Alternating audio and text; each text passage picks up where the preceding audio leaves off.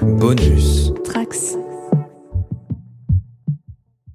Le 13 décembre 2010 sortait directement en vidéo Ultramarines, le premier et unique film officiel de la licence Warhammer 40 000, alors scénarisé par le romancier Dan Amnett et coproduit par Games Workshop à travers l'une de ses très nombreuses filiales, à savoir Codex Pictures. 13 ans après ce long métrage d'animation, la popularité du hobby Warhammer 40 000 a très largement explosé, notamment grâce à des stars comme Henry Cavill.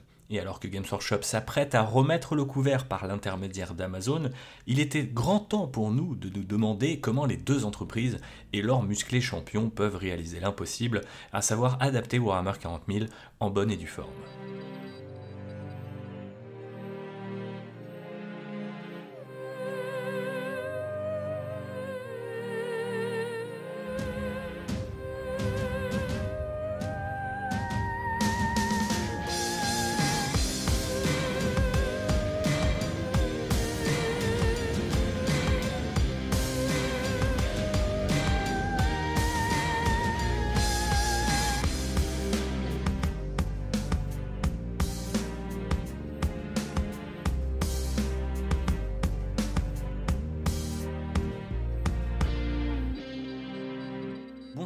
À tous et bienvenue à bord du Len Rider pour ce qui est très certainement le dernier épisode de l'année. Entre Noël et Nouvel An, entre le fromage et la bûche, je vous offre ce petit cadeau qui fait suite à une annonce, euh, et non des moindres, l'annonce enfin officielle d'un partenariat trouvé entre Games Workshop d'une part et Amazon de l'autre. Alors je dis enfin officiel parce que ceux qui ont la mémoire la plus longue, enfin bon, ça date d'il y a à peu près un an, donc euh, pas de quoi en faire un fromage, justement. Mais bref, euh, en décembre 2022, eh bien, euh, suite à une succession d'articles qui disaient que Games Workshop avait trouvé un, accord avec nos chers amis d'Amazon pour développer la licence Warhammer 40 000 sur les écrans, eh bien, Warhammer Community avait, on avait un peu l'impression, été forcé de publier son propre article, plutôt que de laisser la presse hollywoodienne ou spécialisée dans l'entertainment annoncer la nouvelle. Et donc il nous avait gratifié euh, d'un article plutôt laconique, assez peu euh, détaillé, sur le fait que eh bien, leur licence phare allait arriver sur les écrans grâce aux efforts combinés, bah, bien sûr, de l'entreprise Games Workshop, mais aussi d'Amazon et d'Henri Cavill, qui du coup était petit à petit devenu la star hein, associée à Warhammer 40 000, mais ça on va en reparler si vous le voulez bien dans quelques minutes. Il y avait également un quatrième acteur euh, cité dans cet article, c'est la société Vertigo Entertainment, une maison de production qui est notamment responsable de la grande aventure Lego, les films Lego tout simplement, et donc on voit finalement que les deux grosses entreprises euh, au cœur du deal s'étaient tournées vers une maison de production qui avait déjà adapté des jouets, pour le dire vulgairement, sur les écrans. On va faire un bond dans le temps et revenir en décembre 2023, avec du coup cette fois une annonce qui est officielle après plusieurs mois d'absence, dans un article de Warhammer Community qui est guère plus détaillé, euh, mais qui nous apprend euh, deux ou trois choses. Déjà, euh, on nous apprend plus ou moins que Vertigo Entertainment ne fait plus partie du deal, puisqu'ils ne sont pas cités dans cet article, et que je n'ai pas trouvé de traces de leur implication dans des articles récents, les plus récents datant de décembre 2022, tout logiquement. Ensuite, bien sûr, on nous reparle de Henri Cavill, mais on nous dit également que, eh bien, euh, tout reste à faire. Tout reste à faire parce que vous connaissez peut-être un petit peu comment ça fonctionne dans le cas d'une série ou d'un film. Tout commence par le scénario, et il faut donc réunir une équipe créative qui qui va écrire ce dit scénario avant de lancer la production à proprement parler.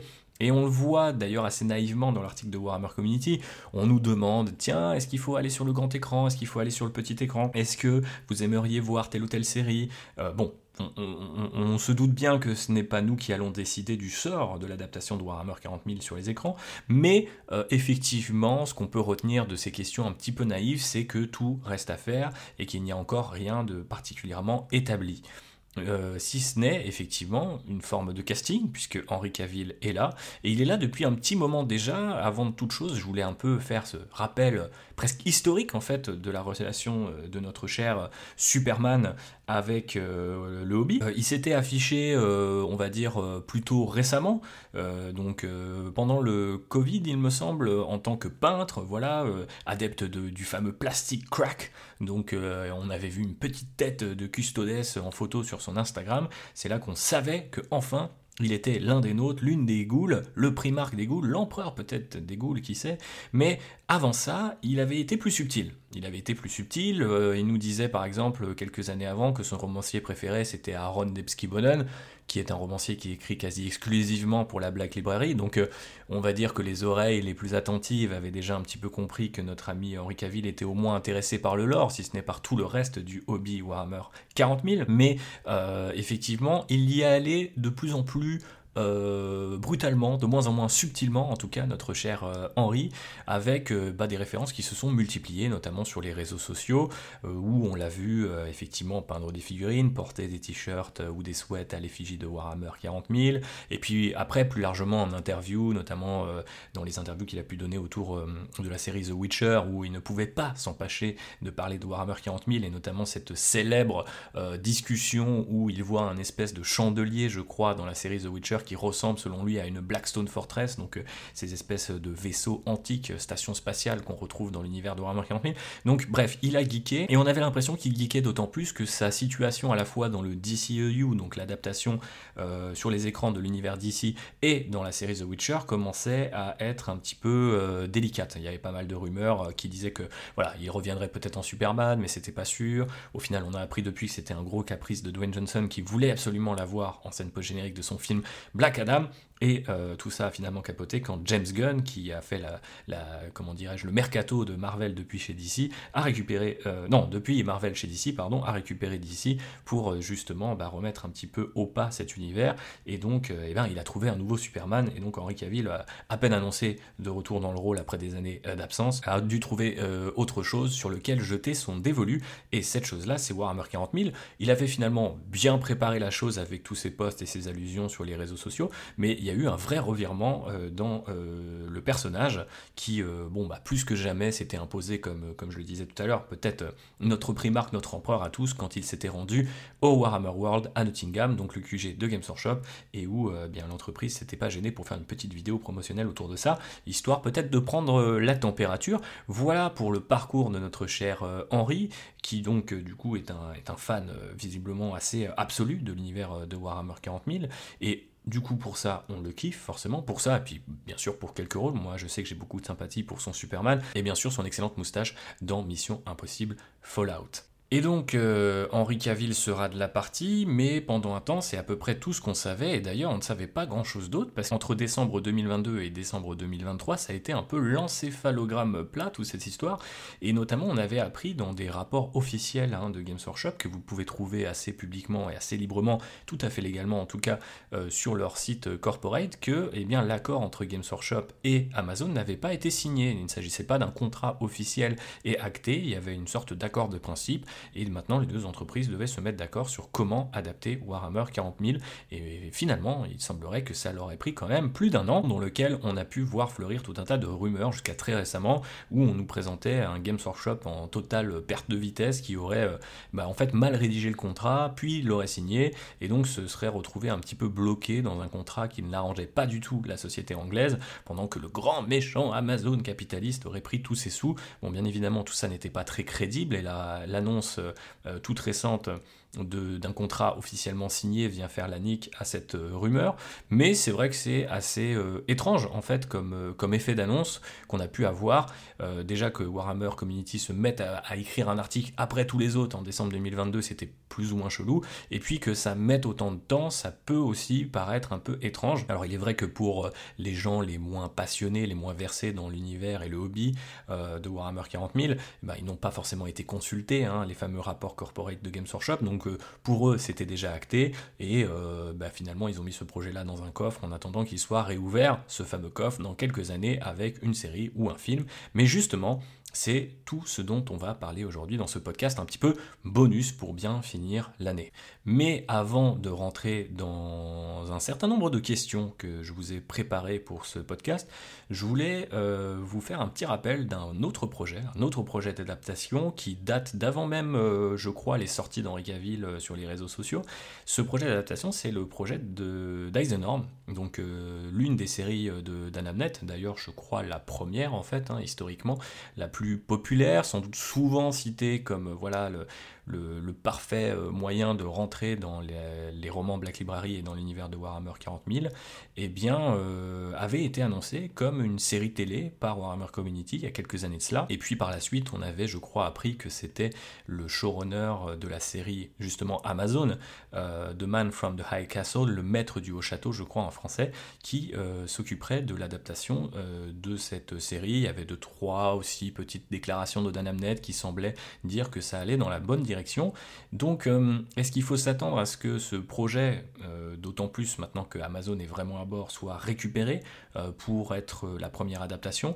Eh bien, peut-être. Il y a honnêtement de fortes chances que ça soit recyclé de près ou de loin, parce que rien ne se perd à Hollywood, et puis le développement de, séries ou de films, c'est quelque chose qui est extrêmement cher, et c'est quelque chose que, bon, moi je travaille un petit peu dans l'entertainment, on est plus du côté du jeu vidéo, c'est pas exactement la même chose, mais il est vrai que dans les yeux d'un producteur, tout ce travail exploratoire dans les yeux d'un producteur, eh bien en fait euh, c'est voilà, de l'argent investi et il faut euh, pouvoir euh, le transformer. Maintenant, on sait qu'Amazon ne manque pas de moyens et il pourrait très bien choisir d'aller dans une autre direction et c'est peut-être d'ailleurs pour ça que ça a pris autant de temps de signer un accord parce qu'il y avait peut-être des velléités de ressusciter ce projet ou de le poursuivre là où Games Workshop et où Amazon avaient une vision différente pour la chose. Et justement, c'est ça qui va faire ou défaire ce projet, c'est la vision. Et pour essayer de la définir dans ce podcast, je vais essayer de vous proposer un certain nombre de questions et on va commencer par une question qui peut paraître un petit peu stupide, c'est petit ou grand écran. Parce que oui, euh, comme je vous le disais tout à l'heure, l'annonce de décembre 2023 telle qu'on la trouve sur le site de Warhammer Community, elle parle de petit et de grand écran, mais elle ne dit pas sur quel écran arrivera l'adaptation en premier, ni même s'ils sont mutuellement exclus. Euh, on nous dit même que potentiellement ils vont faire les deux. Donc la question c'est de savoir plutôt maintenant, pas forcément lequel ils vont choisir, mais lequel ils vont choisir en premier. Et pour ça, je vais brosser un petit portrait assez simple finalement de ce qu'on pourrait attendre de Warhammer 40 000 au cinéma ou à la télévision. Alors l'avantage immédiat du cinéma, c'est que c'est euh, un, film Warhammer 40 000, c'est tout de suite un projet beaucoup plus tenu.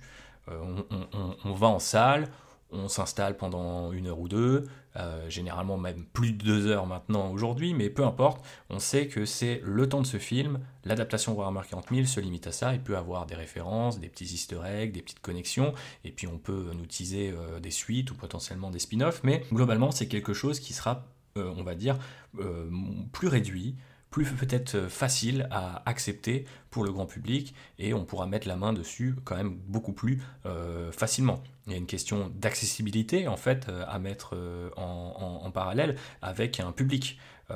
parce que aujourd'hui beaucoup de gens ont des abonnements pour des plateformes de streaming, mais beaucoup de gens vont encore aussi au cinéma et parfois c'est plus simple d'aller payer sa place de cinéma, surtout quand il y a des espèces d'effets de phénomènes, plutôt euh, que d'aller euh, voilà, s'abonner à une plateforme juste pour une seule série. Donc on imagine que le cinéma peut avoir son avantage aussi de, ce côté-là, dans la création en fait euh, eh d'un, espèce de petit épiphénomène. Voilà, c'est Warhammer 40 000 qui arrive sur les écrans, c'est Henri Cavill, il peut avoir un certain nombre d'arguments à mettre sur le devant de la scène. Euh, et, donc euh, une espèce de petit culte comme ça pourrait se vouer peut-être beaucoup plus facilement que dans euh, les plateformes de streaming qui répondent très très bien à d'autres choses, notamment les réseaux sociaux, mais on va en reparler un petit peu juste après. Euh, un autre argument pour euh, le cinéma et en sa faveur, c'est la question de la rentabilité. Je ne sais pas si vous avez un petit peu suivi, mais aujourd'hui, on sort de plus en plus à Hollywood de la logique de tout streaming qui a pas mal été propulsé notamment par le Covid, qui avait entraîné euh, la fermeture des salles de cinéma. Donc, beaucoup de studios s'étaient tournés vers l'idée de plateformes dédiées qu'ils allaient remplir avec le plus de films et de séries possibles. Donc euh, on était déjà avant ça, avant le Covid, dans une véritable guerre hein, des plateformes, et donc euh, eh ben, euh, c'était l'ère de l'argent magique, et chaque plateforme bombardait avec un maximum de projets, tous aussi appétissants les uns que les autres, pour essayer de faire couler la plateforme voisine, et il se trouve que tout ça n'est pas arrivé, et que globalement, bah, les plateformes sont quand même globalement toutes en concurrence, mais aussi que les gens commencent un peu à se désabonner, c'est un espèce d'effet inverse, plutôt que de cumuler des abonnements, bah, les gens en choisissent un ou deux, voire même choisissent de ne plus du tout en avoir. A l'inverse, euh, au cinéma, la rentabilité, c'est une question qui est quand même beaucoup plus simple, entre guillemets, à mesurer, c'est-à-dire vous allez acheter un ticket et on va multiplier le prix de ce ticket par le nombre de gens qui vont voir le film et on va soustraire euh, à tout ça, et eh bien, bien sûr, les coûts de production du film et euh, de sa promotion, et puis à la fin, on voit très bien si on est rentable ou non. Donc, il y a un petit côté finalement, euh, on a essayé de réinventer la roue pendant ces dernières années, et de plus en plus les studios, et c'est quand je vous dis les studios, on parle aussi de très très gros noms, hein, notamment Disney, dont le président Bob Iger a dit récemment voilà, qu'il faut revenir dans les salles de cinéma parce qu'il y a une immédiateté, alors c'est pas exactement immédiat, mais en tout cas il y a une tangibilité de l'argent qui permet de voir un petit peu où on va plutôt que de naviguer à vue d'après, euh, on va dire, des notions de rentabilité beaucoup plus floues que sont celles des plateformes. Pour faire la transition justement sur ces dites plateformes, effectivement, euh, la question de la rentabilité est complètement différente, puisque aujourd'hui, la rentabilité, c'est quoi? Est-ce que c'est le nombre de visionnages? Bah, Pas forcément. On a appris au fur et à mesure des années que les patrons et euh, les exécutifs de ces différentes plateformes, eh bien, pour eux, le chiffre d'or, c'était plutôt celui des nouveaux abonnés, c'est-à-dire la conversion entre le nombre de, séries nouvelles euh, dédiées parfois, souvent en fait même euh, à des niches, et euh, savoir si on arrive à récupérer de ces niches un maximum de spectateurs. Donc dans le cas de Warhammer 40 000, l'idée ce serait de dire je lance une série ou un film dédié à ma plateforme Amazon Prime, et je vois combien de hobbyistes s'abonnent à Amazon Prime en retour. Et alors je ne sais pas si cette mesure est toujours aussi importante aujourd'hui, notamment suite à la fin de cette espèce d'argent magique que je décrivais tout à l'heure. Peut-être que elle a été remplacée par d'autres logiques et que les studios voient peut-être euh, leur rentabilité ailleurs. Euh, je ne sais pas vraiment euh, par ailleurs si, Prime Video arrive ou souhaite mesurer vraiment son taux de conversion parce qu'il est un petit peu truqué par le fait que Prime nous a en quelque sorte offert quand vous prenez les frais de livraison gratuits de Prime. Donc, et vous avez effectivement aussi tout ce service de streaming en plus. Donc euh, j'ai un peu l'impression que ça aussi c'est une logique un peu d'argent magique qui, risque un peu de brouiller les pistes.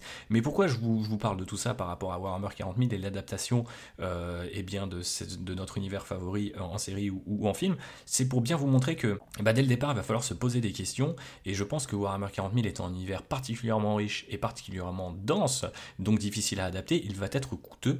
Et c'est logique de coût, eh ben il va falloir les prendre en compte parce qu'on n'est pas du tout dans une du streaming tel qu'on l'a connu il y a encore 3 euh, ou même 5 ans, et où on pouvait lancer à l'aveugle des projets et leur donner beaucoup, beaucoup, beaucoup d'argent.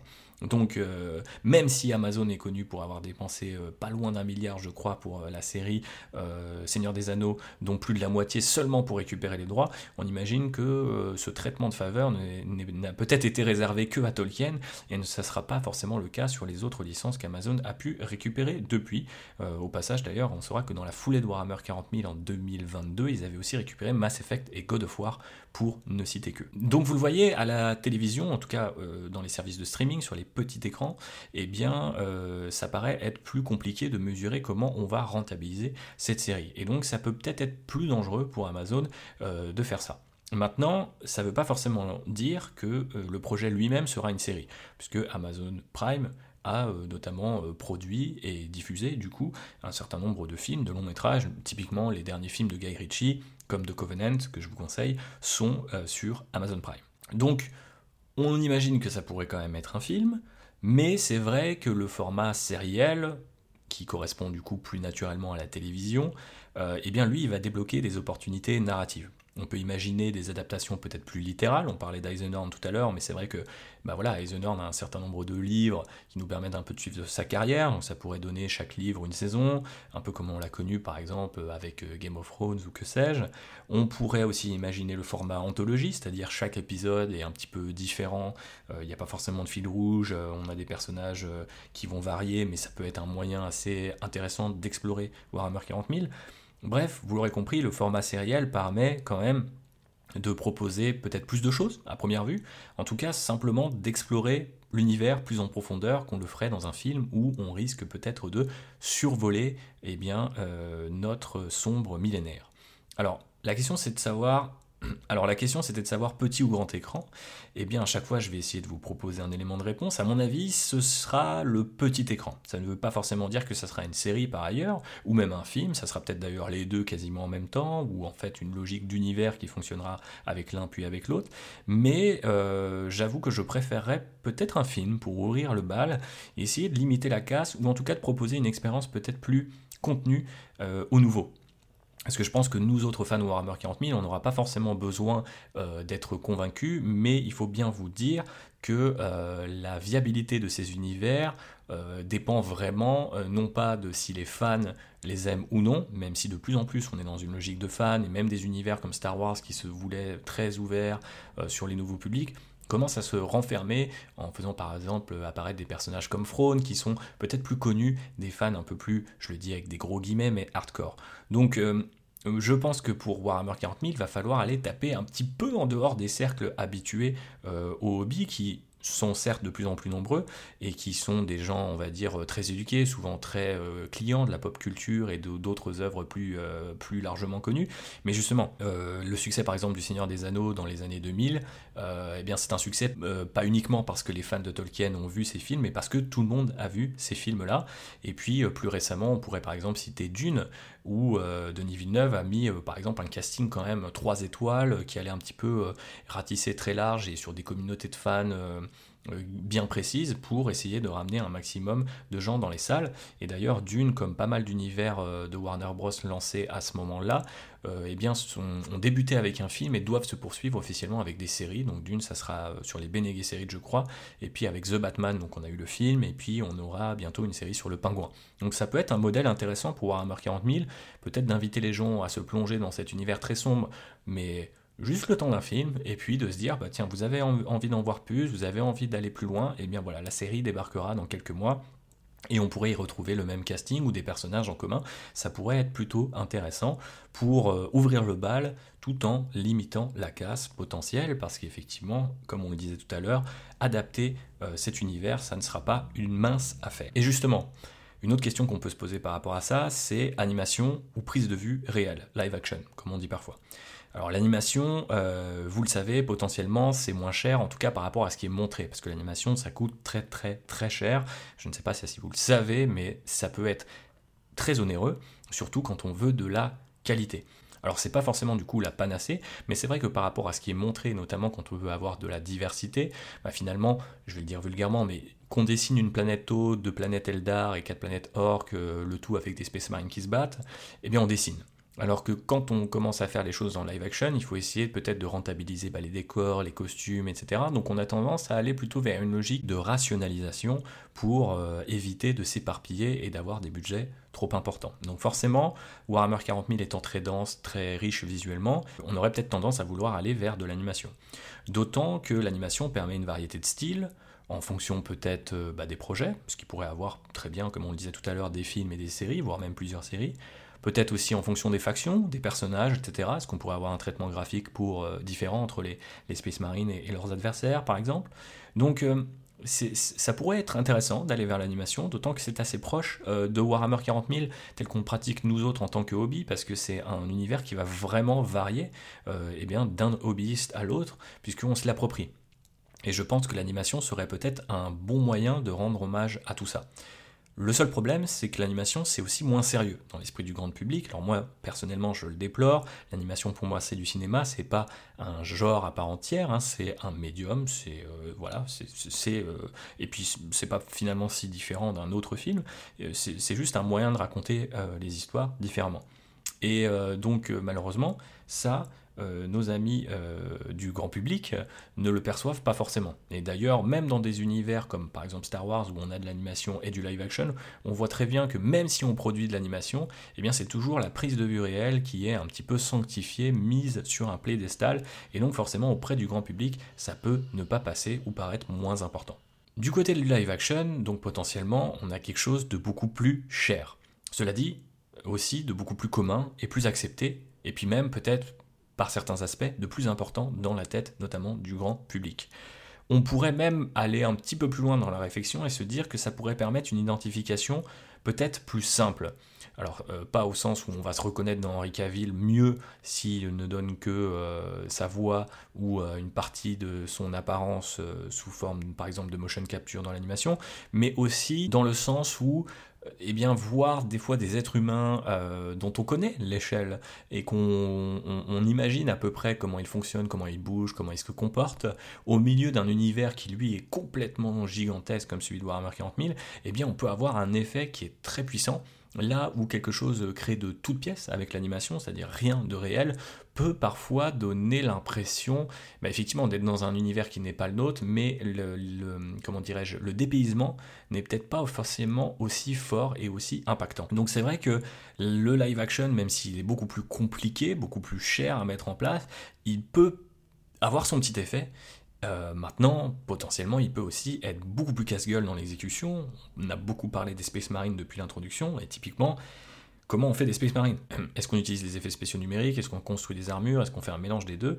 Eh bien, tout ce genre de questions peuvent euh, finalement arriver euh, au cœur des productions en live action, là où pour l'animation, c'est un petit peu plus facile de tester et puis d'itérer. Alors du coup, animation ou prise de vue réelle, à mon avis, on va aller vers du live action, donc de la prise de vue réelle, mais reste à savoir si ça sera à la hauteur visuellement. On parlait du Seigneur des Anneaux tout à l'heure, malgré son budget assez pharaonique, on ne peut pas dire que la série soit spectaculaire euh, sur certains aspects. il y a de très beaux plans larges et des, paysages qui sont assez bluffants, mais euh, de l'autre côté, il y a parfois des costumes ou même euh, une photographie qui peuvent laisser à désirer. Or, à Warhammer 40 000, je pense qu'on peut très vite se retrouver avec quelque chose de très cheap si on ne fait pas attention aux moindres petits détails, d'autant que, eh bien, on a des représentations finalement en 3D de tous ces personnages grâce à nos figurines, donc, donc il va être difficile pour les de trouver un petit peu des raccourcis visuels et il va falloir se montrer, j'imagine, le plus fidèle possible. Et donc, encore une fois, ça demandera pas mal de budget. On passe un petit peu du côté de l'intrigue avec notre troisième question, à savoir Warhammer 40 000 ou les Résidorus. Ah oui, effectivement, c'est une question que beaucoup de gens se posent depuis le début, parce que notamment Henri Cavill avait beaucoup parlé de son amour pour les Résidorus. Maintenant, euh, qu'est-ce qu'on verrait de plus ici? Alors les deux ont des avantages et des inconvénients, vous en doutez, sinon je ne poserai pas la question. Pour Warhammer 40 000, c'est effectivement la licence la plus euh, reconnue, largement. C'est aussi la plus diversifiée, donc elle offre euh, sans doute plus de possibilités en termes euh, narratifs et visuels également. Mais on peut aussi se perdre dedans, parce qu'il y a tellement de possibilités qu'on peut ne pas savoir où donner de la tête. Et souvent aussi, on se retrouve avec euh, cette espèce de paradoxe que moi je vois pas mal euh, récemment, notamment à travers l'exemple de Space Marine 2, contre lequel je, n'ai rien de particulier, mais typiquement qui va mettre en scène des choses qui sont assez cool et avec des effets euh, qui sont de plus en plus convaincants et de plus en plus photoréalistes. Mais je sais que voilà, ça fait quelques années maintenant qu'on voit des jeux vidéo Warhammer 40 000 et ça fait quelques années qu'on voit un petit peu la même chose. Et du coup, ça peut avoir tendance à réduire le monde, à le rendre moins intéressant, moins radical qu'il n'est vraiment. Et donc euh, peut-être que pour aller chercher de la radicalité, on pourrait accepter de passer 10 000 ans euh, en arrière et euh, s'intéresser à l'hérésie Les russes nous permet déjà une chose, c'est qu'elle est canalisée autour de l'histoire des Space Marines et de leur primarque. Donc ça veut dire que si on investit énormément autour des Space Marines, leur représentation, que ce soit en live action ou en animation, si on arrive à les faire bouger correctement, s'ils ont l'air convaincants, s'ils ont l'air de sonner comme des Space Marines, eh ben, on a quasiment que des personnages Space Marines. Donc euh, en termes de rationalisation, ça peut être pas mal. Maintenant, on sait que c'est un univers, en tout cas une intrigue extrêmement ambitieuse et plutôt longue. Mais encore une fois, eh bien, les gens aiment la genèse et les origines story. Souvent, ils vont dans les salles où ils regardent des, séries entières pour savoir comment tel ou tel personnage a grandi, a, a, entraîné tel ou tel péripétie dans tel ou tel univers. Donc les gens se passionnent, j'ai l'impression, assez spontanément ce genre de choses, et puis ça pourrait être euh, transformé en argument commercial. Voilà comment Warhammer 40 000 est né, et si vous avez rêvé de découvrir Warhammer 40 000, eh bien voilà, lancez la série Horus Heresy, vous saurez tout sur Warhammer 40 000. À mon avis, c'est un peu une chimère, parce que Warhammer 40 000 a été expliqué a contrario, et a posteriori par l'Horus Heresy et non l'inverse, donc euh, j'aurais un petit peu peur d'un truc chronologique de ce point de vue-là. Mais c'est vrai que l'hérésie a pour elle eh ben, son drama. Tous les enjeux sont posés, l'intrigue est déjà là. On a ce côté Game of Thrones euh, dans l'espace, pour le dire très vulgairement, mais qui peut titiller les gens et euh, ben, effectivement les, les, inciter à jeter un œil à cette série. Mais Bon, on va quand même pas se mentir, ça reste très très très pointu.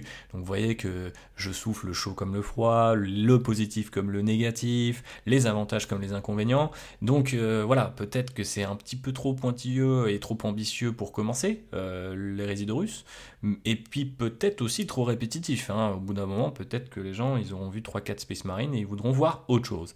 Du coup, à mon avis, ce sera Warhammer 40 000. Mais ça ne les empêchera pas forcément de teaser euh, les résidus euh, bien sous forme d'intrigue, sous forme de dialogue, pour aller chercher de l'easter egg, parce que quelque part, ça, c'est le genre de petit easter egg qui peut bien fonctionner. On cache un petit peu des détails que les fans vont glaner immédiatement et qui peuvent être encore assez sombres et assez difficiles à prendre en main pour euh, les nouveaux, mais dans le bon sens du terme. Parce que je pense qu'aujourd'hui, euh, et notamment euh, après des années de, Marvel Cinematic Universe, les gens sont habitués à cette logique d'easter et de référence, mais de plus en plus, eh ben, les références sont des autoréférences. Elles vont pas vraiment aller chercher toujours plus loin, toujours plus sombre, toujours plus pointu, et ça c'est un peu triste. À l'inverse, Warhammer 40 000, si on commence à citer des trucs de Loris Hérésie dans une adaptation de, de 40 000, eh ben forcément on va aller citer des noms, des batailles, des choses vraiment très très très pointu et ça peut donner lieu à des articles et des discussions qui vont être super intéressantes. Donc je trouve que ça pourrait être pas mal de la traiter comme ça, cette fameuse Horus Hérésie. Donc maintenant qu'on s'est dit que ça serait sans doute plus Warhammer 40 000 que l'Horus Hérésie, il faut se poser la question, est-ce qu'on part sur une adaptation ou est-ce qu'on part sur une histoire originale? Alors l'adaptation, elle a l'avantage immédiat d'être une forme de licence dans la licence. C'est un repère pour les créateurs, potentiellement ils vont pouvoir se baser sur différents romans et récupérer un petit peu l'intrigue de ces romans-là, un petit peu ce qu'on disait tout à l'heure sur Loris Hérésie. Hein. Le drama est là, les enjeux sont posés, les personnages sont bien définis, il y a plein de matériel dans lequel aller piocher, ça permet d'aller plus vite et ça permet euh, eh bien, aux créateurs d'être inspirés. Ça crée aussi des liens avec les spectateurs, parce qu'il y a une sorte de système qui se crée quand on adapte euh, eh bien, une série de romans par exemple, c'est que bah, les gens qui l'ont déjà lu, ils veulent voir comment ça a été adapté. Et les gens qui sont un petit peu curieux de l'univers ou des personnages ou euh, qui ont entendu parler de ce livre mais qui n'ont pas lu, bah, se disent bah tiens c'est l'occasion de me familiariser. Et après j'irai peut-être un peu plus loin en allant lire les romans et voir un petit peu les différences. Ça aussi c'est un truc pour lesquels les gens se passionnent je trouve assez spontanément et ça crée cette espèce de système qu'on a connu notamment à l'ère Game of Thrones. Qui n'a jamais passé une soirée avec ce pote relou qui avait lu tout Game of Thrones alors que vous vous en étiez qu'à la saison 3, euh, 4 ou que sais-je. Et euh, bah, c'était quand même assez génial. Je dis relou mais il y avait quand même quelque chose d'assez intéressant là-dedans de comparer euh, nos visions des choses, et ça pourrait être intéressant de voir ça avec Warhammer 40 000, sous la forme par exemple d'une adaptation, je ne sais pas, d'Eisenhorn, des Fantômes de Gaunt, d'une série de romans déjà connus. Maintenant, l'histoire originale, à l'inverse, elle n'a aucune règle à suivre. Donc ça veut dire pas de repère pour les créateurs et pour les spectateurs, mais ça veut dire aussi une liberté totale. Et donc cette liberté peut inspirer ces dix créateurs et créer aussi beaucoup plus de surprises euh, dans les yeux des spectateurs. Et potentiellement, ça c'est plus un argument commercial, et vous voyez que là, je, mélange un petit peu mon passé de, de marketeur avec mon travail euh, de narrative designer. Voilà, établir des petites histoires, c'est quand même un petit peu mon taf. Mais euh, ça peut être intéressant de prendre en compte ces choses-là d'emblée, notamment quand on est Amazon et Games Workshop et qu'on aime beaucoup les gros sous. Euh, eh bien, des opportunités marketing peuvent naître peut-être plus facilement d'une série, d'une histoire originale en tout cas. Vous pouvez imaginer bien sûr euh, votre, euh, votre nouvelle boîte, votre kit de figurines avec euh, le Space Marine d'Henri Cavill ou peu importe son personnage, mais voilà, on va retrouver peut-être des, boîtes de jeux qui sont inspirées de certaines scènes de la série ou même un, jeu dans le jeu qui serait entièrement basé sur un film, etc. Donc là, on peut créer de nouveaux personnages et commencer à rentrer dans une forme de licensing un peu plus intensif après, on va pas se mentir, s'ils commencent à mettre Henri Cavill dans le rôle, par exemple, d'Ibram Gaunt en adaptant les fantômes de Gaunt, eh ben, il ne serait pas étonnant que ressortent un certain nombre de romans avec euh, voilà, les photos de la série en couverture, euh, de nouvelles figurines, euh, et quand je dis figurines, c'est pas forcément que celles de Games Workshop, mais peut-être celles de McFarlane, etc. Donc les opportunités sont là aussi, mais j'avoue que quand j'ai vu notamment les figurines de la série animée de Warhammer Plus Black Talon arriver pour Age of Sigmar, je me suis dit, hmm, ça, ça pourrait être très sympa pour la future adaptation d'Amazon que bah, voilà, de proposer comme ça de temps en temps tel ou tel perso qui est apparu dans telle et qui peut avoir euh, soit des règles, soit être finalement une sorte de skin. Hein. vous mettez un inquisiteur Henri Cavill, bah c'est un inquisiteur, il a les mêmes règles qu'un inquisiteur, mais c'est celui qui est basé sur le likeness, comme on dit, sur l'apparence de Henri Cavill, et ça, ça peut être vraiment très cool. Maintenant, pour moi, adaptation ou histoire originale, ça reste la plus grosse inconnue. Je pense que je préférais une histoire originale, quitte à ce qu'elle soit inspirée par le format ou la structure de quelque chose qui existe déjà. Donc typiquement, je parlais des Fantômes de Gaunt, c'est une histoire de science-fiction militaire euh, dans le futur, euh, très très lointain, mais on peut facilement comparer ça, par exemple, peut-être à un Ben of Brothers. Donc ça permet là aussi des opportunités, euh, d'adaptation. Peut-être c'est plus facile d'inviter des gens à travailler sur ce genre de projet si on peut les résumer comme ça en allant se comparer à d'autres séries. Et puis par la suite, ça peut aussi être intéressant de le vendre sous cette forme forme-là. Et puis, on n'est pas obligé de refaire exactement les fantômes de Gaunt. On peut très bien dire, bah écoute, ce, côté Band of Brothers fonctionnait très bien. À l'origine, les fantômes de Gaunt sont inspirés par des séries de romans eux-mêmes adaptés en téléfilm en, Angleterre, au Royaume-Uni, qui s'appelle Sharp, et qui se base sur les guerres napoléoniennes. Donc euh, on est un petit peu aussi dans cette idée de, d'histoire régimentaire. Eh bien, on pourrait tout à fait imaginer que Amazon et Games Workshop créent, pour les besoins de leur adaptation, un régiment qu'on suivrait à travers une série euh, de films ou, euh, un certain nombre de saisons. Et puis comme ça, on pourrait un petit peu reprendre ce qui fonctionnait, ce qui faisait un petit peu le sel des Fantômes de Gaunt, sans forcément être tout à fait dans l'adaptation. Et à ce moment-là, on aurait peut-être le meilleur des deux mondes, qui sait? En tout cas, moi je suis encore une fois plus partant, comme je vous le disais, pour une histoire originale, mais à n'en pas douter, la tentation d'une adaptation va être très très très présente, je pense, dans les cerveaux branchés à ce projet, parce que voilà, c'est ce qui se fait en ce moment et c'est ce qui permet de gagner quand même pas mal de temps et d'enlever pas mal de stress. On va terminer sur une dernière euh, question et non des moindres. Euh, vous avez vu qu'on a un petit peu fonctionné en entonnoir. Au début, on était très commercial, très large, et puis là, on rentre un petit peu dans l'intrigue et on termine avec Henri Cavill lui-même, notre bon Henry. Que va-t-il jouer? Quel rôle finalement on va lui confier? Et là, j'ai euh, bah, deux propositions pour vous. Alors, la première, c'est le Space Marine. Il faut qu'il joue un Space Marine parce qu'il a le visage et une carrure qu'on associe peut-être plus volontiers à des Space Marines. Maintenant, il y a différentes interprétations de l'Adeptus Astartes et en fonction des éditions, on voit que leurs représentations ont pas mal évolué. Et notamment, si vous avez commencé en deuxième, troisième, peut-être encore quatrième édition, je dirais que ça a quand même tendance à changer depuis, euh, eh bien les Space Marines ne sont pas beaux. Les Space Marines font peur. Les Space Marines, ont des clous dans la gueule, ils ont des bioniques dégueulasses, ils ont des trous tout partout, des fois des, tuyaux qui leur sortent de la gorge. C'est pas très beau à voir. Et c'est vrai que c'est pas forcément le canon de beauté qu'on associe à notre cher Henri euh. Alors, est-ce qu'il oserait un petit peu euh, entacher son image par rapport à ça? Eh bien, je ne suis pas sûr, mais ça tombe bien parce que les Space Marines, dans leur représentation la plus récente, ont quand même tendance à être plus du côté angélique de la chose avec euh, au moins des visages un peu plus héroïques, peut-être parfois plus un peu côté statue grecque. Il y a, il y a quelque chose de, plus martial et de plus, euh, on va dire, euh, vanille hein, dans, leur visage qui pourrait peut-être un peu plus correspondre, comme je disais tout à l'heure, à ce qu'on attend ou à ce qu'on imagine d'Henri Cavill. Mais l'avantage suprême, au-delà des considérations esthétiques, pour moi, ce serait d'associer le star power de Henry Cavill, donc effectivement le mec qui a fait Superman, le mec qui était dans Mission Impossible, le mec qui a fait The Witcher, au star power des Space Marines, qui sont le fer de lance de Warhammer 40 000 et même de tout Games Workshop, on va pas se mentir. Donc effectivement, pour moi, la rencontre entre les deux crée quelque chose d'assez puissant et dont Games Workshop et Amazon auraient un petit peu tort de se priver. Maintenant, l'alternative, ça peut être de placer Henry Cavill dans un rôle de simple humain, simple humain entre guillemets.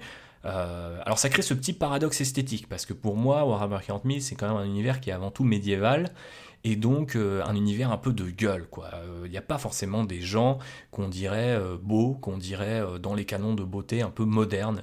Donc je les imagine plus comme des espèces, bah, soit de, de, poilus dans les tranchées, de, pouilleux dans un château. Enfin, vous voyez un petit peu l'image que j'ai, ou même pour des entre guillemets des nobles impériaux, bah, ce côté un petit peu peut-être plus renaissance, très poudré, etc. Enfin, je ne vois pas Henri Gaville quand je pense aux humains de Warhammer 40 000 pour le dire simplement. Et notamment, je ne me vois pas du tout en Eisenhorn pour reprendre ce fameux projet d'adaptation qui, qui quelque part préfigure en fait euh, cette nouvelle adaptation-là. Donc euh, j'aurais du mal à l'imaginer comme ça, même s'il est toujours possible de grimer hein, notre cher euh, Henry. D'ailleurs, c'est un petit peu ce qu'il a fait pour The Witcher, mais typiquement, moi je suis pas un grand fan de son travail sur The Witcher, et notamment parce que esthétiquement, je trouve que ça ne marche pas. Je trouve que les cheveux longs, ça lui va pas. Je trouve que ses lentilles jaunes, c'est pas du tout possible euh, après, euh, voilà, on a aussi des contre-exemples, euh, cette espèce de barbe naissance et la moustache dans, Fallout, Mission Impossible Fallout, je trouve que bah, ça lui va hyper bien et tout de suite il y a un petit côté peut-être un peu plus je vais pas dire que la moustache fait médiéval, mais vous voyez ce que je veux dire. On peut commencer à aller sur des choses peut-être un peu plus naturelles et qui vont lui ramener un charme un peu plus particulier et pas ce côté un peu golden boy qu'on retrouvait typiquement bah, dans, Superman et ou euh, bah, dans l'image qu'il donne de lui-même sur les réseaux sociaux. C'est quand même quelqu'un rasé de près, qu'on associe parfois au rôle de James Bond, euh, qui a aussi joué hein, dans d'autres films euh, où il est espion. Donc voilà, je, ne sais pas trop où il pourrait aller. Euh, Space Marine, humain, là aussi c'est difficile à dire, mais j'aimerais vraiment qu'il joue un Space Marine. On a fait le tour de pas mal de questions, on a trouvé pas mal de réponses, mais tout ça ne nous dit pas exactement comment adapter Warhammer 40 000. Alors comme je vous le disais, c'est un peu mon métier que d'inventer ce genre euh, d'univers et d'essayer de les concrétiser et de raconter des histoires.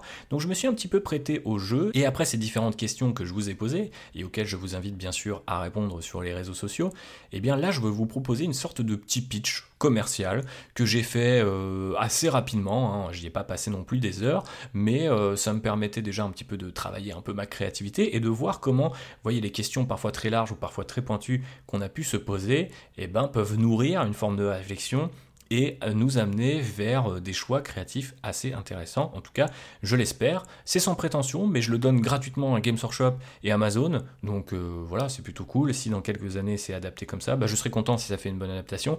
Et si ça fait une bonne adaptation, je pourrai toujours les poursuivre en justice en disant qu'ils ont piqué mon idée. C'est absolument faux, bien évidemment. Bref, euh, moi, mon idée, ce serait de partir du coup sur une série télévisée, mais une série anthologique, un peu à la manière de Hammer and Bolter pour ceux qui ont euh, Warhammer Plus, qui est une série euh, cette fois en animation, et qui est une série anthologique dans laquelle en fait on suit des personnages, des situations, des endroits complètement différents d'un épisode à l'autre, et ça permet de bah, brosser un portrait assez euh, diversifié, assez large, en fait quelque part à la mesure de Warhammer 40 000. Un coup on a une histoire avec Trasil l'infini, un coup on a juste des Cadiens dans une tranchée, euh, ensuite on a euh, comment ça se passe, une invasion tyrannide une fois que le culte Ginny Steeler a mis un petit peu sa graine dans tout ça. Donc on a pas mal de situations qui sont abordées dans cette série et ça m'avait beaucoup inspiré et ça me semble être l'anthologie, un format parfait pour adapter Warhammer 40 000 dans toutes ses nuances, dans toutes ses subtilités.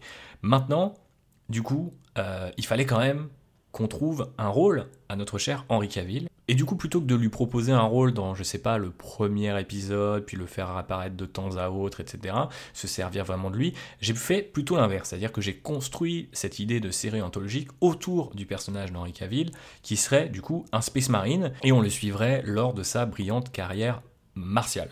J'aurais peut-être même tendance à dire que c'est un Space Marine du chapitre des Blood Angels, parce que ça me permettrait d'aborder euh, les résidus russes, car pour ceux qui ne le savent pas, eh bien, les Blood Angels sont victimes d'une espèce de, malédiction euh, génétique, de mutation, qui euh, les transforme plus ou moins en, bêtes sanguinaires, en sorte de vampire. Donc euh, ça commence avec la soif rouge, c'est-à-dire vraiment des, pulsions euh, sanguinaires toujours plus violentes. Et puis après, il bascule dans la rage noire, et là, il est trop tard pour les sauver. Ça devient des espèces de berserkers, la bave aux qui sont persuadés d'être au milieu du combat entre Sanguinus et Horus, d'être Sanguinus eux-mêmes, le plus souvent, c'est sous cette forme que ça, ça, se concrétise. Et donc, là où c'est intéressant, c'est que déjà, ça permet d'avoir des Space Marines, on va dire, qui ont des défauts et ça je pense que c'est un bon moyen pour rendre l'espèce marine plus humain.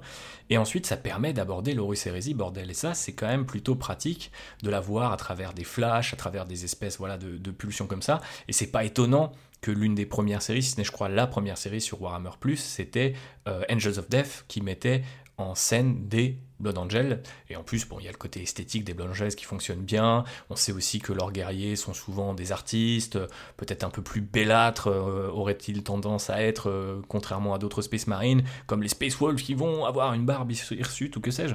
Donc, moi, je trouve ça plutôt intéressant de faire de lui un Space Marine. Donc, l'idée, c'est une série anthologique en live action, construite autour de ce personnage euh, de Space Marine Blood Angel joué par Henry Cavill. Après, pas forcément besoin qu'il soit là à chaque épisode. Il y a pas mal de séries comme par exemple The Mandalorian que je porte pas spécialement dans mon cœur et ça vous le savez si vous écoutez le podcast Grand Frère du Len Rider qui s'appelle Outrider dans lequel on, on débriefe ces séries-là. Et, euh, et ben, il y a quand même un truc que The Mandalorian euh, fait bien et je suis obligé de le reconnaître, c'est que de temps à autre, dans The Mandalorian, la série mère ou ses dérivés, eh ben on va faire un épisode qui a absolument rien à voir avec le personnage principal, et on va suivre un autre personnage, ou on va suivre la situation géopolitique euh, de la Nouvelle République, ou que sais-je. Et ça, c'est quand même assez intéressant, et on pourrait l'appliquer à Warhammer 40 000 pour donner une impression d'échelle euh, je pense, plutôt convaincante, et de dire, par exemple, on commence avec un premier épisode assez typique, c'est la bataille entre, je sais pas, des Space Marines et des Orcs, c'est la, cinématique d'intro de Dawn of War 1, vous cherchez pas beaucoup plus loin, beaucoup d'action, ça tape bien, visuellement c'est cool, Henri Cavill est charismatique, on y croit. Et puis euh, deux ou trois épisodes plus tard, eh ben, vous avez peut-être les répercussions de cette bataille, du point de vue, je sais pas, de, sans forcément aller vers euh, les seigneurs de Terra qui contrôlent l'administration impériale, mais peut-être vers un gouverneur planétaire. Et puis on rentre dans un épisode qui euh, tient plus au côté thriller, politique, il y a des complots, il y a peut-être un assassin qui se cache là-dedans. Enfin, vous voyez un petit peu l'idée comment on pourrait déporter, changer un petit peu d'objectif, de prisme, pour aller voir d'autres choses, tout en restant plus ou moins connecté avec le personnage d'Henri Cavill. Et bien sûr, les exemples sont hyper nombreux. Je vous parlais d'une bataille entre Space Marine, mais on pourrait imaginer que, euh, en fait, euh, Henri Cavill et son escouade euh, partent à la défense d'un système impérial eh bien eux-mêmes, c'est-à-dire pas forcément avec le soutien de toute leur compagnie ou tout le chapitre. Donc je sais pas, peut-être qu'on peut avoir un épisode façon 7 samouraïs où ils vont former des gardes impériaux ou préparer des impériaux à la défense.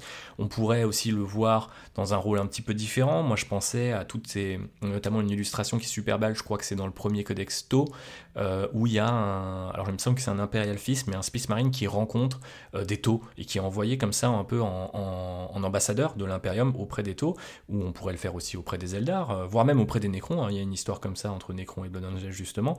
Et je pense que typiquement, ça pourrait être un épisode super intéressant pour montrer que les Space Marines ne sont pas forcément que des guerriers, et parfois ils peuvent être des diplomates et même des artistes, dans le cas des, des Blood Angel, des artistes ici euh, de la langue et de la négociation. Ça pourrait être super intéressant de changer un petit peu bah, de paradigme le temps d'un épisode et dire, bah voilà, là on est euh, sur la fin de la croisade Damoclès, finalement l'Imperium a des choses plus importantes à faire que taper euh, du nez creux et, euh, et, de la face toute bleue, donc ils se disent, bon, il faut qu'on envoie nos chapitres négocier, je sais pas si les Bon Angels ont participé à la croisade Damoclès maintenant que j'y pense, mais les, les lore masters me corrigeront, mais vous voyez un petit peu l'idée, c'est-à-dire que d'un coup, plutôt que de voir la bataille, on peut voir l'après-bataille, on peut voir comment l'Imperium, dans toute sa nuance, peut finalement parfois être obligé, et, obligé parfois de, de faire des compromis. Je pense que ça, ça peut être vraiment très intéressant. Il y a bien d'autres exemples. On pourrait voir son entraînement en tant que scout, son enlèvement en tant qu'enfant, peut-être dans un monde euh, barbare, dans un monde médiéval, pour montrer un petit peu la diversité des mondes qui sont sous la coupe de l'Imperium. On pourrait aller vers même des choses beaucoup plus actuelles, je sais pas, euh, la défense de Bâle, le passage euh, du Rubicon pour ce Space Marine là. et puis on peut aller même dans des, dans des, dans des joyeusetés, on va dire, plus narratives. typiquement, est-ce qu'on peut pas imaginer qu'au fur et à mesure de, ce, de cette série, on se rende compte que ce personnage est un personnage connu de la mythologie Blood Angel? Est-ce que ça pourrait être notre cher Dante Je ne sais pas. Mais ça pourrait être intéressant d'avoir cet angle-là tel qu'on l'a connu par exemple dans Marneus Calgar, excellent comique de Kieron Gillen. Et lui, c'est ce qu'il faisait. C'est vraiment, il partait du maître de chapitre des Ultramarines pour montrer différentes époques. Je crois que c'est le temps d'un numéro seulement, sinon après, voilà, ça a invoqué un petit peu son passé, mais on était plutôt sur quelque chose de chronologique.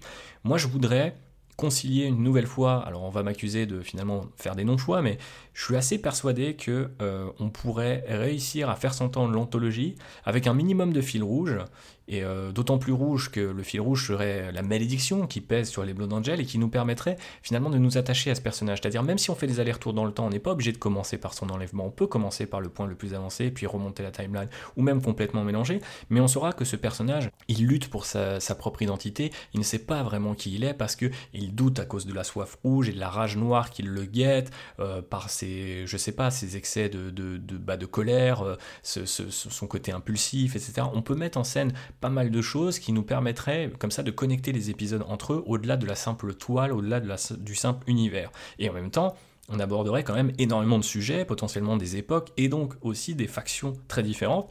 Et donc ça me permet, euh, je pense, de, dresser un portrait assez large et assez flatteur, j'espère, de Warhammer 40 000, parce que moi, si j'ai bien peur d'une chose, c'est que ça soit vraiment très réduit en termes d'échelle, mais à la rigueur, ça, ça, peut être intéressant, ça peut être un parti pris vraiment très intéressant, par exemple, je sais pas, de dire on est sur une seule cité ruche et voilà les personnages, mais ça peut être aussi dangereux dans le sens où on peut se dire bah ça ressemble à rien d'autre qu'un univers de SF que j'ai déjà vu mille fois. Donc il va falloir un petit peu ruser pour obtenir euh, Warhammer 40 000 dans son intégralité et dans ses subtilités. Alors c'est pas un univers qu'on va forcément euh, qualifier facilement de, subtil parce qu'il l'est pas vraiment, mais vous voyez ce que je veux dire si vous vous connaissez bien Warhammer 40 000 et si vous nous écoutez, j'imagine que oui. Donc il faut quand même se montrer assez fin dans la façon qu'on a de capturer, de présenter cet univers, et ça à mon avis on ne peut pas le faire en faisant tout et n'importe quoi. Il faut vraiment réussir à créer une espèce de matrice narrative euh, qui euh, eh bien, euh, nous emmène parfois d'un bout à l'autre de la galaxie, peut-être dans différentes époques bien connues. On va pas forcément remonter au temps de l'hérésie de Russe, mais typiquement voilà, aller vers des conflits qui sont connus des fans, comme la croisade Damoclès que je citais tout à l'heure, bah, je trouve que ça peut être vraiment très intéressant. Maintenant, c'est un peu le défaut de sa qualité parce que c'est pas vraiment rationalisé en termes de production.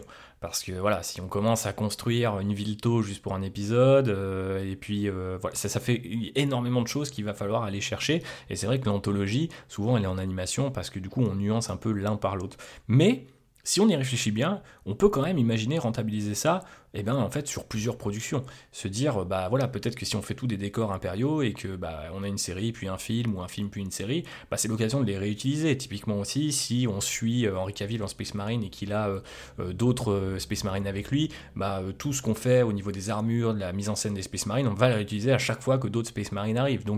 Ça me paraît être quand même un peu faisable. Et puis après, on peut trouver des astuces. Donc typiquement, moi je parlais de ce côté euh, ambassadeur auprès des taux.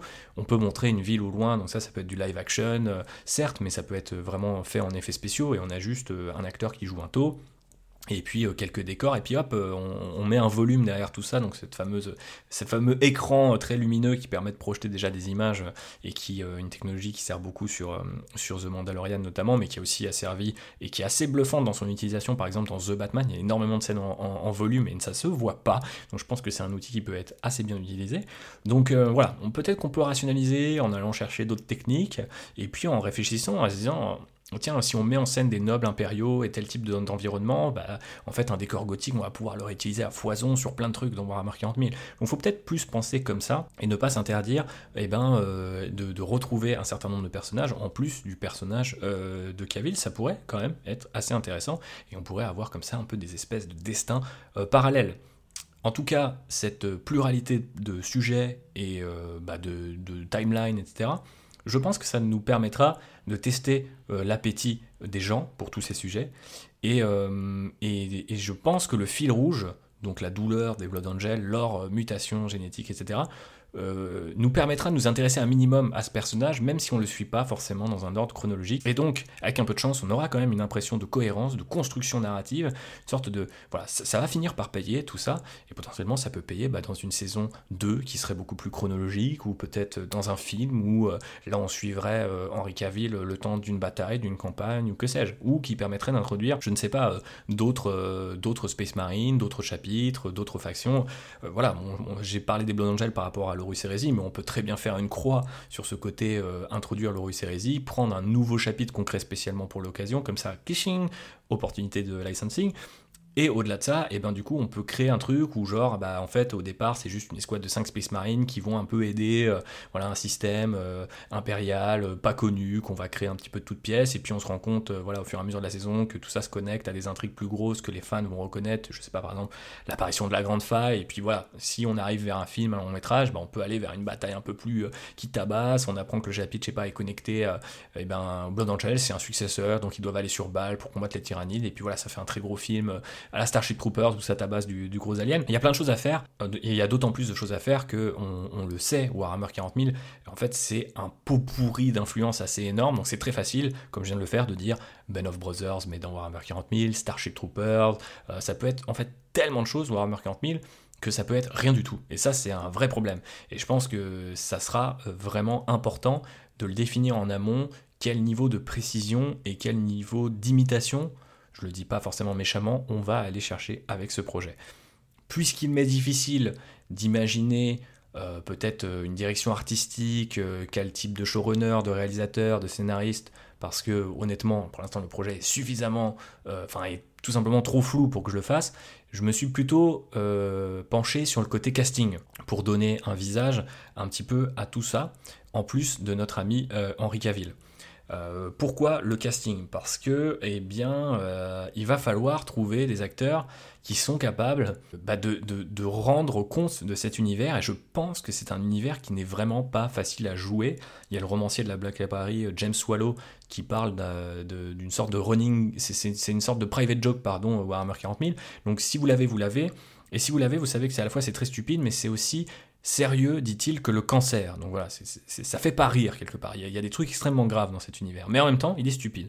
Et donc ça, cette espèce de nuance, ça peut paraître con dit comme ça, mais c'est vraiment, je pense, un super moyen de résumer Warhammer 40 000. Cette nuance-là, je pense qu'elle est vraiment pas facile à saisir pour un acteur, notamment un acteur qui serait pas familier avec cet univers. Donc quand j'ai pensé à un certain nombre d'acteurs, j'ai été chercher, bon déjà du côté du charisme par rapport à ce que j'évoquais, qu'est-ce que j'imagine visuellement être un peu des citoyens ou des guerriers de l'Imperium, de l'Imperium ou d'ailleurs, parce qu'on ne va pas forcément se limiter à l'Imperium, mais euh, donc euh, beaucoup de charisme, et surtout aussi beaucoup d'intensité. J'ai été chercher des gens que j'ai vus dans des situations qui sont vraiment difficiles, peut-être euh, parfois dans l'espace parce que forcément on ne se refait pas et ça nous permet d'être un peu plus proche de Warhammer 40 000, donc on voit, on appose hein, finalement un petit peu deux univers et c'est plus simple de le faire comme ça. Mais il est certain que au-delà de ce charisme et de cette intensité que j'ai trouvé chez les acteurs, il faudra vraiment trouver presque un phrasé, un ton qui va être super important. Parce que quand on dit, et quand on a peur finalement que Warhammer 40 000 euh, soit raté en adaptation, on pense tout de suite visuellement, parce que c'est un univers très riche. Mais c'est aussi un univers très verbeux, très riche en termes narratifs, en termes euh, de vocabulaire, en termes de phrasé en fait.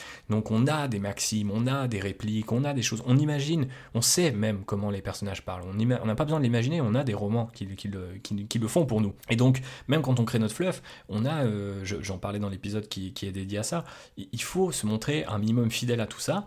Et je pense vraiment euh, pour avoir travaillé avec des acteurs, j'ai eu cette chance pour les, les, doublages des jeux sur lesquels j'ai été invité à travailler, et eh ben en fait on voit que c'est des acteurs qui les acteurs c'est des gens qui donnent énormément de choses en cabine ou même face à la caméra, peut-être même encore plus face à la caméra, mais euh, parfois il faut les diriger, et puis parfois il faut les laisser composer, il faut qu'ils puissent s'approprier ces espèces de, de, petits paradoxes, de bon alors là ok bon, t'es en train de pleurer, t'es triste, mais en même temps il faut que tu sois au maximum de la combativité parce que t'es sur un champ de bataille et tout, enfin on leur demande de faire des trucs qui sont absolument dingues, et je trouve qu'on se rend pas compte à quel point c'est un difficile, et deux euh, il donne en retour et, il donne aussi un travail qui est extrêmement puissant, extrêmement millimétré. Je me permets cette petite aparté parce que je pense vraiment qu'au-delà du côté visuel, au-delà du scénario lui-même, c'est-à-dire sur la pure mécanique, l'intrigue, le plot, comme on dit, etc. aujourd'hui, il va vraiment falloir que la façon dont les acteurs ont d'incarner cet univers soit réussie. Et ils peuvent pas parler comme dans Star Wars, ils peuvent pas parler comme dans Avatar, comme dans Aliens, comme dans...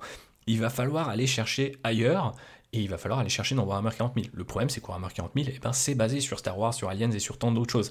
Donc euh, ça va pas être facile, et je pense que les scénaristes vont faire pour beaucoup, et puis ensuite, c'est les acteurs qui vont devoir transformer cet essai. Et pour vous aider à comprendre, vraiment enfoncer le clou sur cette idée-là, euh, je prendrai l'exemple des trois mousquetaires euh, qui ont été adaptés là récemment cette année en France. Donc c'est un exemple très franco-français, je m'excuse pour les autres qui nous écoutent et qui peut-être n'ont pas vu ces films.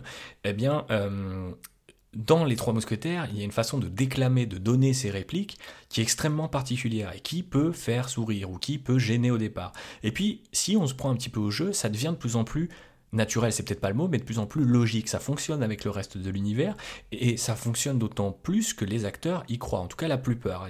Typiquement dans ce film, je trouve que François Civil, qui joue D'Artagnan, eh bien, il croit à ces répliques-là et du coup elles sonnent bien, elles sonnent justes et même si elles sont très bizarres à l'oreille euh, d'un Français qui est plutôt habitué à un Français beaucoup plus familier, euh, parce que là c'est quand même un, peu un mélange de punchline presque hollywoodienne avec un Français plus soutenu euh, et plus ancien.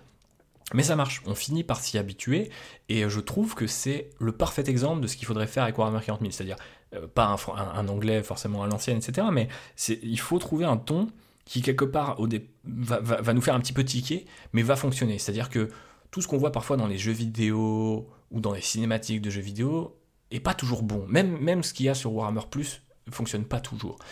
Et de temps en temps, il y a un épisode de Hammer and Bolter où là ça sonne juste. Là on a quelqu'un qui a pigé comment il faut faire parler les personnages, et ça, ça va être vraiment important dans l'écriture, je disais, mais aussi dans la, performance, l'interprétation des différents acteurs. Donc j'espère que Henri Cavill va pouvoir tenir euh, eh bien, euh, la dragée haute de ce point de vue-là, mais aussi que ses futurs compagnons de casting, eh bien, il pourra leur transmettre la même passion pour qu'ils puissent à leur tour s'approprier Warhammer 40 000. Alors du coup, j'en arrive enfin, après cette longue aparté, mais j'espère qu'il vous a passionné autant que moi j'étais passionné à vous le raconter, euh, au casting que j'aurais pu imaginer. Alors il n'y a pas vraiment de rôle qui va avec chacun des acteurs, mais c'est des acteurs auxquels j'ai pensé de part, comme je vous le disais tout à l'heure, euh, leur charisme et l'intensité dont ils ont fait preuve dans les séries ou dans les films où j'ai pu les voir. Et pour commencer, eh bien je vais citer Toby Stephens. Toby Stephens, il a joué dans une série qui s'appelle Black Sails et que je vous conseille, qui est une série sur les pirates, peut-être une des meilleures séries que j'ai jamais vues. En termes d'enjeu, c'est vraiment top.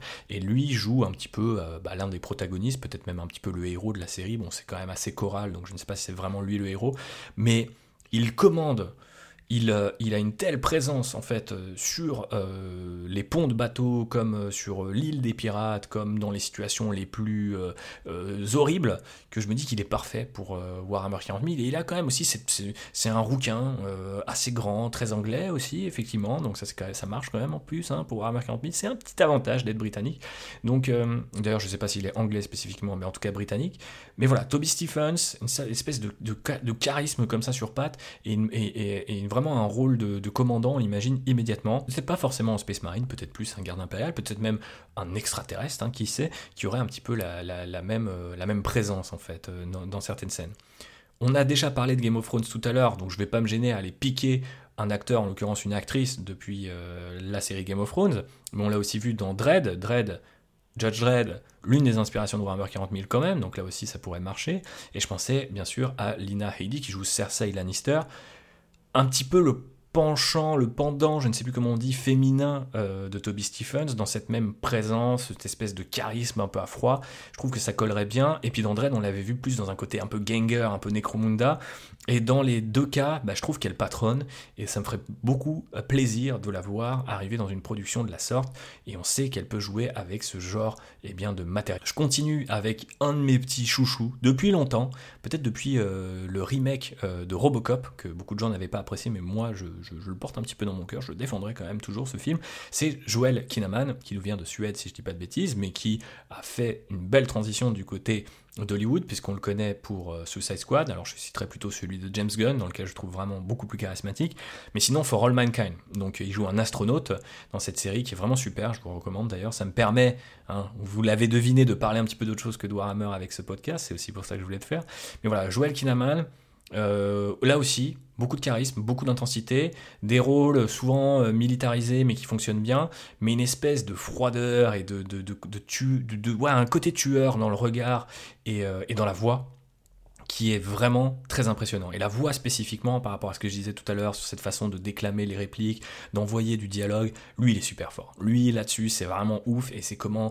et c'est assez intéressant parce que là son film le plus récent bah, il ne parle pas mais je trouve qu'il a une, telle présence par la voix, ce serait dommage de se priver de celle-ci, et je l'imagine vraiment utiliser cette voix euh, bah, pour le mieux, un personnage, quel qu'il soit, mais voilà, Joël, ça serait sympa qu'on le retrouve dans cette série, ou ce film.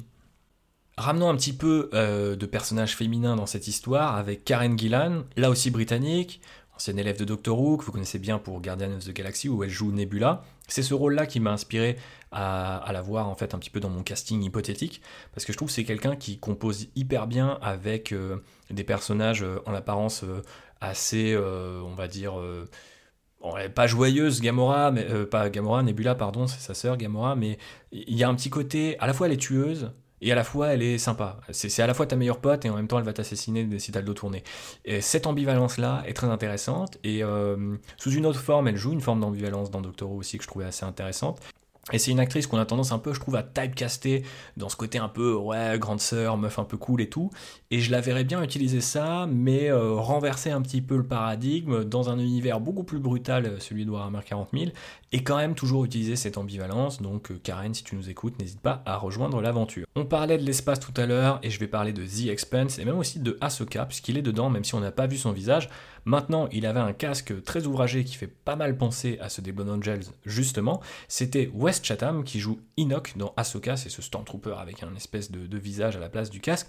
Euh, West Chatham, c'est lui qui joue Amos. Alors lui, c'est une brique aussi en termes de, de, physicalité. Il ramène ça. On aura besoin, aux côtés d'Henri Cavill, surtout s'il joue un Space Marine, et eh ben de, d'acteurs qui sont bons, mais qui vont avoir euh, cette, euh, dire cette mâchoire. Et je pense que c'est assez significatif pour moi. Les Space Marines ont cette gueule carrée parce qu'on a tous assemblé nos bits de Space Marine et on voit qu'ils ont souvent vraiment un, ouais, un, carré à la place du visage. Et et, souvent des pommettes assez hautes, le crâne rase et tout. Donc il faut que les mecs aient l'air plutôt impressionnants avec juste leur visage qui ressortent de l'armure, et éventuellement, si on les voit sans l'armure, qu'ils aient quand même l'air relativement convaincants, même juste avec un pagne sur le zob. Donc je pense, sans vouloir trop m'avancer, que Wes Chatham sera tout à fait convaincant et pourra tenir la dragée haute à notre cher Henri Cavill à la salle, et ça c'est quand même important. Autre actrice auquel j'ai pensé assez spontanément, c'est Sonoya Mizuno, qui jouait dans Devs et dans Ex Machina, qui sont tous les deux de Alex Garland, qui est d'ailleurs un des auteurs auxquels j'aurais tendance à penser pour Warhammer 40 000, parce que c'est vraiment quelqu'un, euh, bah déjà là aussi de britannique, qui va plutôt aller chercher dans une science-fiction euh, qui peut être politique, qui peut être assez réfléchie, mais qui peut aller dévier vers l'horreur, vers euh, des choses beaucoup plus expérimentales, donc ça me paraît être potentiellement un bon candidat. Mais revenons plutôt à Sonoya, que moi je trouve vraiment très cool. Là aussi une élève de Game of Thrones, parce qu'elle avait un petit rôle dans le préquel House of the Dragon, et je, trouve qu'elle a vraiment un, espèce de, charisme très à elle, là aussi qui passe beaucoup par la voix. Euh, elle avait les cheveux courts dans Devs et elle a vraiment, euh, ça, crée presque un design, euh, je, vais, parler en ces termes-là, un, ouais, cara design qui est, vraiment intéressant. Et je la vois extrêmement bien dans un rôle voilà, de, de, noble impérial ou ce genre de choses. Je l'imagine aussi assez facilement arriver du côté des Eldar ou des Tau ou que sais-je, mais faut un petit peu se méfier de ce cliché de caster tout ce qui n'est pas, on va dire, euh, euh, blanc caucasien en euh, extraterrestre. J'aimerais bien qu'on en finisse avec, avec ce, truc-là, même si je serais pour des Eldar noirs ou que sais-je, mais Sonoya peut jouer pas mal de choses et pas forcément un extraterrestre. Donc voilà, j'aimerais bien la revoir aussi dans, une, dans un univers qui est tout aussi intense que ceux créés par Alex Garland. On va reparler de The Expense et on va aussi parler de Pacific Rim parce que c'est sans doute le film pour lequel vous le connaissez le mieux. Je vais parler de Burn Gorman qui est un des deux scientifiques un peu foufou dans Pacific Rim et qui là est vraiment une gueule. Il n'y a pas tant de gueule que ça dans les gens que j'ai cités. C'est peut-être d'ailleurs un peu un échec de ce point de vue-là, ce casting. Mais j'aimerais beaucoup un casting de gueule, un casting de second couteau qui ont vraiment ah ils sont reconnaissables ah putain dans quoi je l'ai vu. Alors Bun Gorman vous l'avez euh, en l'occurrence vu bah, dans le dernier Hunger Games, vous l'avez vu dans Elona Holmes, vous l'avez vu dans tellement de trucs en fait parce que encore une fois il a une espèce de alors il joue souvent des nazis hein, donc c'est quand même un peu un avantage euh, déguisé pour Warhammer 40 000 euh, de pouvoir avoir l'air relativement menaçant et flippant dans des uniformes militaires particulièrement bien taillés. Donc je trouve qu'il aurait tout à fait sa place euh, dans euh, l'univers de Warhammer 40 000 euh, de ce point de vue-là. Je l'imaginais assez facilement en fait en inquisiteur, il y a vraiment ce côté un peu roublard et tout, qui pourrait vraiment bien fonctionner. Et là aussi une voix un peu particulière et une gueule un peu voilà avec les yeux un peu perçants comme ça qui fonctionne très très bien. Donc j'aimerais beaucoup le voir. Et typiquement, quand je pense à Eisenhower, je l'imagine souvent avec un peu la, gueule de Barn Gorman. Donc c'est pour ça qu'il se devait d'être dans cette liste. Et on va terminer par deux derniers interprètes. La première c'est Tessa Thompson, donc là j'ai vraiment euh, continué mon pillage du MCU, donc après Karen Gillan.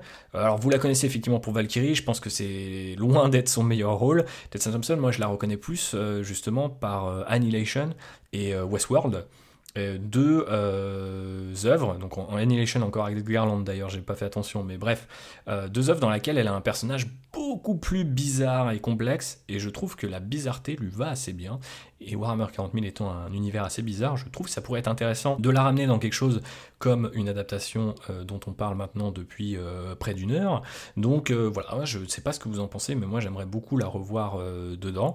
Et enfin, je vais terminer avec mon ami Sopé Dirisu, je ne sais pas exactement comment ça se prononce, mais je crois que c'est comme ça, euh, qui joue dans Gangs of London, qui est du coup euh, un des héros, il me semble qu'il s'appelle Elliot. Super stylé, charisme écrasant, euh, très fort à la bagarre.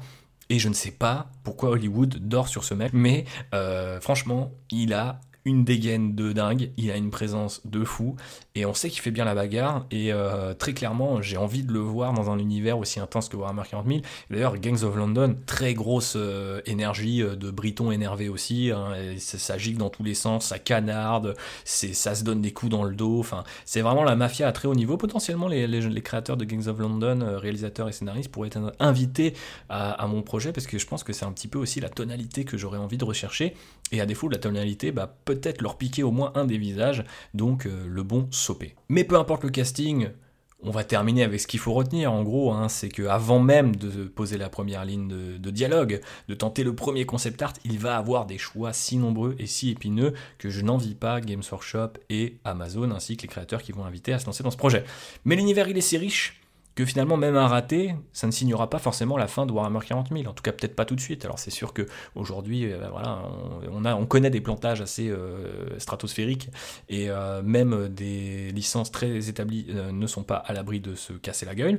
Mais je me dis, bon, en fait, s'ils tentent un truc sur, je sais pas, les bas-fonds d'une cité ruche ou un truc très garde impériale et que ça prend pas, eh ben on pourra toujours faire du Space Marine derrière. Ou on pourra toujours refaire, euh, si on a fait du Space Marine et que ça marche pas, ben on pourra revenir à un côté plus humain. C'est quand même l'avantage de Warhammer 40 000, c'est qu'on peut le prendre par tellement de bouts que j'ai pas forcément l'impression qu'il puisse vraiment se planter pour toujours. Donc ça c'est plutôt une bonne nouvelle. Maintenant, comme je le disais, le ton sera presque aussi important que le reste. Et ça, il va falloir le travailler, le travailler en amont, le travailler dans le choix du casting, surtout euh, dans un paysage où les adaptations de Warhammer 40 000 se sont multipliées. Parce que Warhammer Plus, ça concerne pas forcément beaucoup de gens, mais Space Marine 2, bah, ça concerne beaucoup plus de gens, les Dawn of War avant ça, ça concerne aussi des gens, et les gens commencent à avoir un petit peu un avis de ce qu'est Warhammer 40 000, et euh, aussi parce que le hobby a un petit peu explosé, et donc euh, il y a beaucoup de gens que je connais qui ont repris le hobby un peu en cours de route, ils peignent deux trois filles, ils connaissent pas forcément le lore sur les bouts des doigts, mais c'est un univers qui les intéresse, et ils attendent quelque part cette adaptation-là pour se lancer et être un petit peu ce, lecteur de comics débutant qu'on pouvait être quand, le MCU euh, est arrivé sur les écrans. Et donc, euh, il faut quelque part que ça ne déçoive pas. Et je pense, du coup, il ne faut pas que ça soit trop en surface, pas trop vanille. Et on espère vraiment qu'ils sauront capturer ce ton, cette énergie si particulière à Warhammer 40 000. Voilà pour moi, j'espère que ce podcast euh, vous aura plu. Avant de vous quitter, eh bien, je vais vous laisser avec euh, mes petites nouvelles côté hobby. Alors, je suis toujours en train de lire The End, End de Death partie 2. Euh, toujours aussi long, je m'accroche, je suis à plus de 50%, mais j'ai un peu l'impression que ça démarre pas cette histoire. Donc euh, voilà, si vous êtes aussi en train de le lire, eh ben, je vous envoie tout mon soutien. Mais peut-être que voilà, entre Noël et Nouvel An, j'aurai l'occasion de lire un peu plus et de, le finir et de vous en parler un petit peu en 2024, avec on espère aussi un épisode spécial sur la fin de l'hérésie de Russe. Côté vraiment hobby à proprement parler, ces derniers temps, je me suis lancé, euh, après avoir fini mes 10 euh, de Krieg, eh bien, dans une série de personnages. J'avais fait pas mal de chars, pas mal d'infanterie cette année, et je me suis dit, j'ai pas fait beaucoup de personnages, et en même temps, euh, j'en ai pas mal qui traînent, donc j'en ai monté un, puis deux, puis trois, puis quatre, puis cinq en fait, je crois que j'en ai cinq. Donc euh, il y a un, le catachant colonel que tout le monde euh, veut, que j'ai eu la chance d'avoir pour mes 30 ans, il y a quelques années donc maintenant, deux ans maintenant. Euh, j'ai Minkalesk, je crois que c'est son nom, personnage issu des romans, donc une sergent cadienne je crois, en tout cas une, une cadienne à la base, que j'ai converti. j'ai eu un Technogure que mes frères m'ont offert pour mon anniversaire, donc celui-là il est tout récent mais il a été quasiment assemblé et peint aussitôt, donc ça c'est plutôt cool. Euh, j'ai un Vindicar qui traînait et j'avais quoi d'autre? Un commissaire, un nouveau commissaire. Et je dois dire que j'ai pris une vraie bouffe d'air euh, en attaquant euh, ces nouvelles figurines-là. Euh, je sais pas si c'est le côté personnage, donc c'est un peu plus reposant, on peut se mettre juste sur une figue, et puis on a l'impression d'avancer beaucoup plus vite parce qu'on est que sur une figue, puis une fois qu'on l'a fini, on a l'impression d'avoir ajouté une unité alors qu'en fait c'est une seule figue, surtout pour la guerre impériale où elles valent très peu de points souvent. Mais il y avait vraiment quelque chose d'assez salutaire là-dedans, et je pense que je m'étais quelque part un peu trop privé pendant tout ce temps. Après, j'aime bien aussi ce format-là de prendre plusieurs personnages. Euh, parce qu'il y a vraiment un côté, euh, on change à chacun d'entre eux, et ça me rappelle un petit peu euh, ce qu'on peut avoir sur des bandes Warcry ou Underworld, j'imagine, de dire bon bah voilà j'ai 4-5 personnages, c'est pas une escouade puisqu'ils sont tous très différents en termes de couleurs, etc. Donc un Tectogur, je l'ai fait en métal et en rouge, après je passe à Minkalesk, c'est mon schéma de couleur original, après je passe à un Catachant, donc c'est mon schéma de couleur avec quelques variations. Donc je pense que ça peut être très intéressant de le faire si vous avez quelques personnages qui traînent chez vous. En tout cas, je vous conseille, pas, pas forcément besoin d'aller jusqu'à 5, mais peut-être 2 ou 3, ça peut être déjà cool. Et moi, ça m'a vraiment fait un bien fou là en fin d'année, après le gros kit challenge, etc. Mais euh, voilà un petit peu sur ce qui euh, bah, m'a occupé ces derniers temps. Je fais plus d'épisodes, donc forcément j'ai moins de hobbies à vous présenter entre chaque épisode, parce qu'il se passe moins de temps. En tout cas, j'espère que cette régularité-là vous, vous plaît. Euh, j'ai pas forcément l'impression qu'elle se traduit encore une fois par des statistiques qui sont boostées. Donc s'il vous plaît, si vous avez apprécié ce podcast, bah, n'hésitez pas à le partager partout sur vos réseaux et puis à lui mettre des bonnes notes partout où vous pouvez le faire. Et puis, euh, bah écoutez, je vais vous souhaiter avec un petit peu d'avance une très bonne année, des meilleurs vœux pour 2024, euh, avec euh, beaucoup de hobbies, mais beaucoup de bonnes choses de manière générale. Et puis nous, on va se retrouver à la rentrée avec bah, pas mal d'épisodes que j'ai déjà un petit peu en stock, et puis potentiellement des nouveaux formats, des nouveaux invités pour essayer de diversifier la chose, et puis retrouver un petit peu notre gloire d'antan, comme, comme des Space Marines au 41e millénaire. Allez, je vous embrasse, et puis à très bientôt pour un nouvel épisode. Ciao